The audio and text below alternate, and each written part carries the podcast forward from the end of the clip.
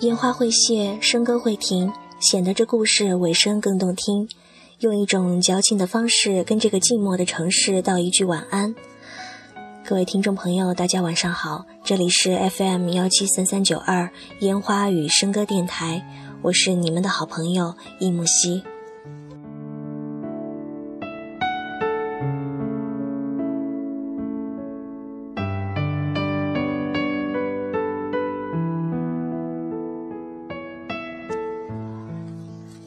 季即将过去，大四的同学们也差不多都离开了校园，但空气里还残留着些许淡淡的离别的哀伤，让木西也忍不住要感慨一下青春，怀念一下过往。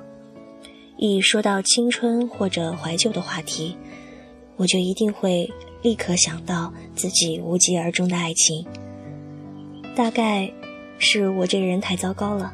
没有深刻的友情可以用来怀念，真正拿得出手的，属于朋友之间的故事，又大都经过文字渲染，与实际情况相差十万八千里。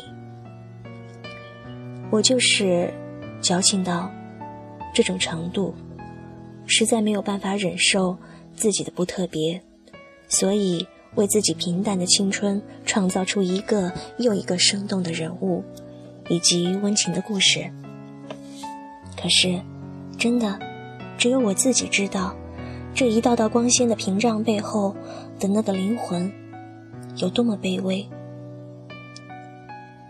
有时候，我会看到许多同学在日志里描述他们的生活，充满小资的荼蘼气息，看了之后暖洋洋的，让人浑身发软，真恨不得。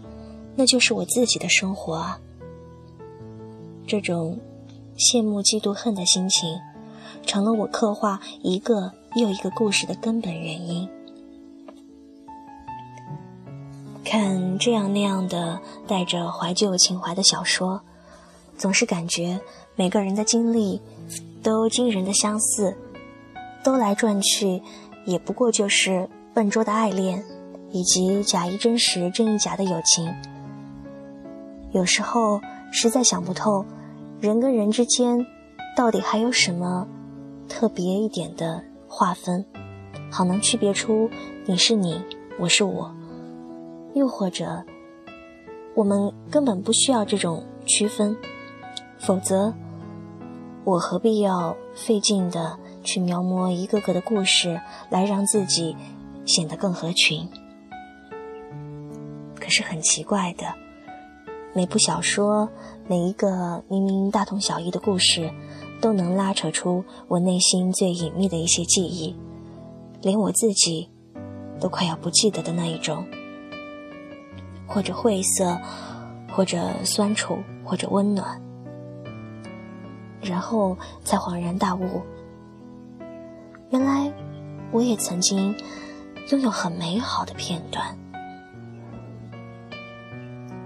身后那条叫做记忆的干枯的河，也瞬间丰盈起来，蠢蠢欲动的样子。多么想把当年的心情一一写出，又害怕自己不够客观，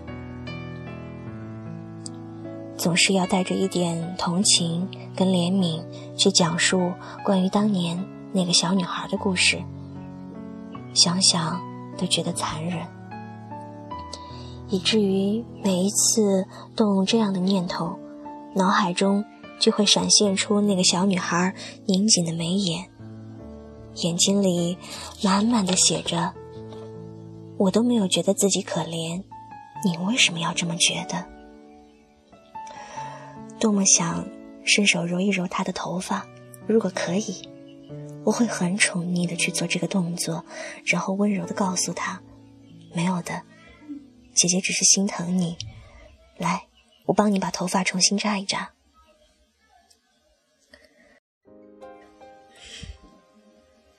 从来没有想过自己会这么的排斥那段过去，以往他们只是。沉默的隐匿在角落里，仿佛不存在一般。倾巢而出的时候，竟然会有这样汹涌的架势。我从没想过，我不知道，我措手不及，所以我在拼命向前跑，拼命想摆脱过去。或者对我来说，以后怎么样，并不那么重要。我只是迫切的想要开始新的生活。也许就是这样吧。我之所以那么渴望想要重新开始，就是因为刚刚看到的、听到的那些文字带给我的那种悸动。那是另一种生活，一种现在的我不曾尝试的生活。有的时候会突然忘记自己为什么执迷不悟，这么的无怨无悔。偶尔灵光一现想起的时候，也忍不住要嘲笑自己：为了这样一瞬间的痴迷感觉，就去做不切实际的梦，是不是太幼稚了点？关于这个问题的答案，就不得不提到程又青口中的那种怦然。很长一段时间里，他依靠这种瞬间的悸动辨别爱情的方向，而我，要依靠这种短暂的心跳紊乱来辨别自己人生的方向。至于风险这个问题，好像一直都不在我的考虑范畴内。我不知道你们有没有感觉到，周围的人们总是踌躇满志的，觉得未来有无限的可能，而事实上，以后的人生可能会比现在糟糕上数十倍都不止。当然，我们还是要充满希望。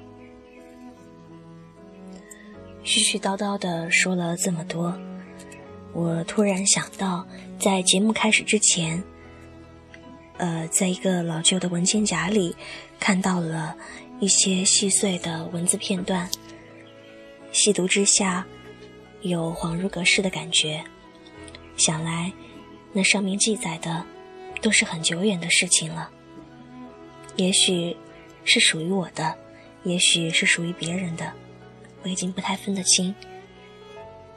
但是看到他们，就像是看到了一份份珍贵的宝藏。我从其中抽出了一些字句，分享给大家。第一段是这样的：在那以后，我仍旧不肯死心。每一个可以庆祝的节日，他的生日，我都会抓住机会发信息过去，内容。其实再简单不过，却奢望通过这样不停的打扰，能在他面前刷点存在感。后来跟 L 用微信聊天，隔着手机屏幕，我都能感觉到他那种恨铁不成钢的愤懑。他提到自己一个发小，在大学追一个女孩子摸爬滚打的故事。他说，对那个发小。我还可以给他建议，说你就不停对那个女生好，每天每天的重复，让她感觉到你无处不在的温暖。人心都是肉做的，总有成功的一天。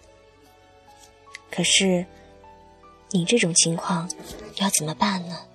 你就是对他好，隔着千山万水，他也根本感受不到。而且，你真的那么喜欢他吗？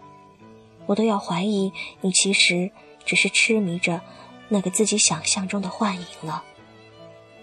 这样的可能不是没有，我自己也想过的，但是被提到台面上来也是另一码事了。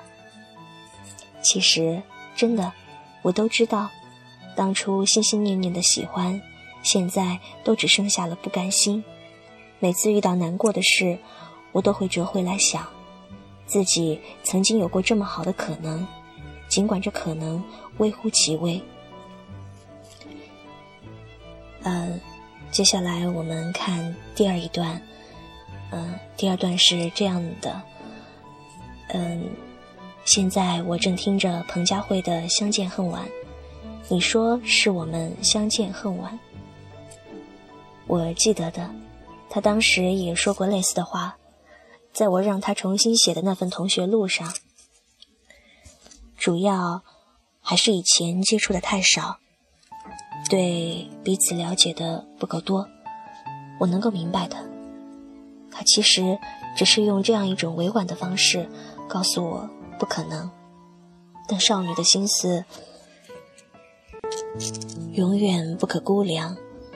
至少我看到了另外一种解释。如果你早一点提出来，如果我们有足够多时间了解彼此的话，结果就会不一样。可是我不知道，不知道自己会那么仓促的喜欢上你，连我自己都措手不及。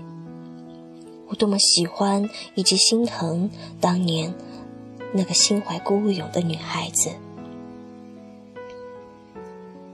好了，我只选择了这样两段。之所以只选择这两段，是因为我。对他们隐约还有些记忆，知道他们大概是相关的。嗯，具体的事情就不再多说。不管怎么样，六月已经过去，那场盛大的告别也已经落下帷幕，而我们也都要开始彼此的新生活了吧？听众朋友们，本期节目到这里就要结束了。感谢你们能够听着木西絮絮叨叨的话语入梦，我们下期节目再见。